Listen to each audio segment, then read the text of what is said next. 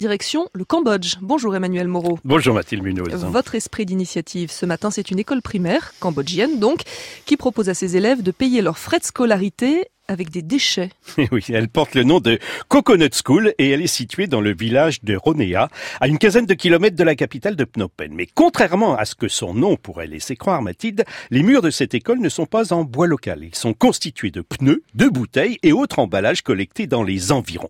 Créée en 2013, la Coconut School ne remplace pas l'école traditionnelle. Elle vise à apporter un complément dans certaines matières comme l'anglais, le khmer, l'informatique et sa spécialité, la protection de l'environnement et leur recyclage. Alors pourquoi ce nom de Coconut School? Bah, C'est historique, Mathilde. Elle a été créée par un homme de 34 ans, Hook Van Day, qui a décidé de quitter un poste de directeur d'hôtel pour se consacrer à l'éducation des enfants les plus pauvres du pays.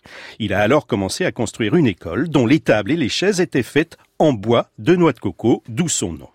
Déjà à l'époque, il était peiné par la quantité astronomique de déchets déversés par la population de Phnom Penh dans la nature. Il a donc commencé à utiliser ceux-ci comme des matériaux, comme matériaux de construction pour son école. Les bouteilles en plastique alignées sont devenues des cloisons, les vieux pneus peints ont été assemblés pour former les murs de la classe d'anglais, et des morceaux de bouteilles ont été découpés en forme de fleurs et agencés pour former le drapeau du Cambodge à l'entrée de l'école. Il nous manque le toit c'est le seul élément, Mathilde, construit avec des matériaux conventionnels.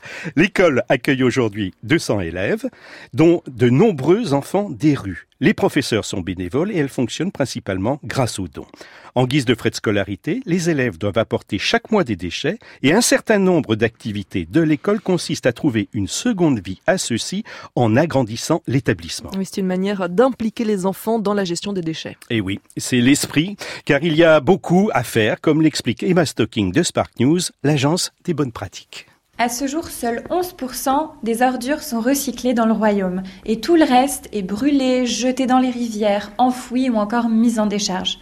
Pour Hook la mise à contribution des enfants dès l'école est le meilleur moyen de changer leur perception des déchets pour faire en sorte qu'ils les voient comme des ressources. Après, il reconnaît que cela va prendre du temps et il estime qu'il faudra environ 10 à 15 ans pour que les Cambodgiens prennent conscience durablement de ces enjeux écologiques.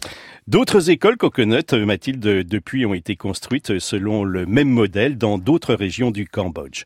Dai prévoit d'ouvrir d'ici 2022 une école flottante à partir des déchets d'Alak. Il souhaite aussi ériger une réplique du temple d'Angkor Wat en déchets pour en faire un musée des ordures. Emmanuel Moreau aux commandes de l'esprit d'initiative du lundi au vendredi à 6h15.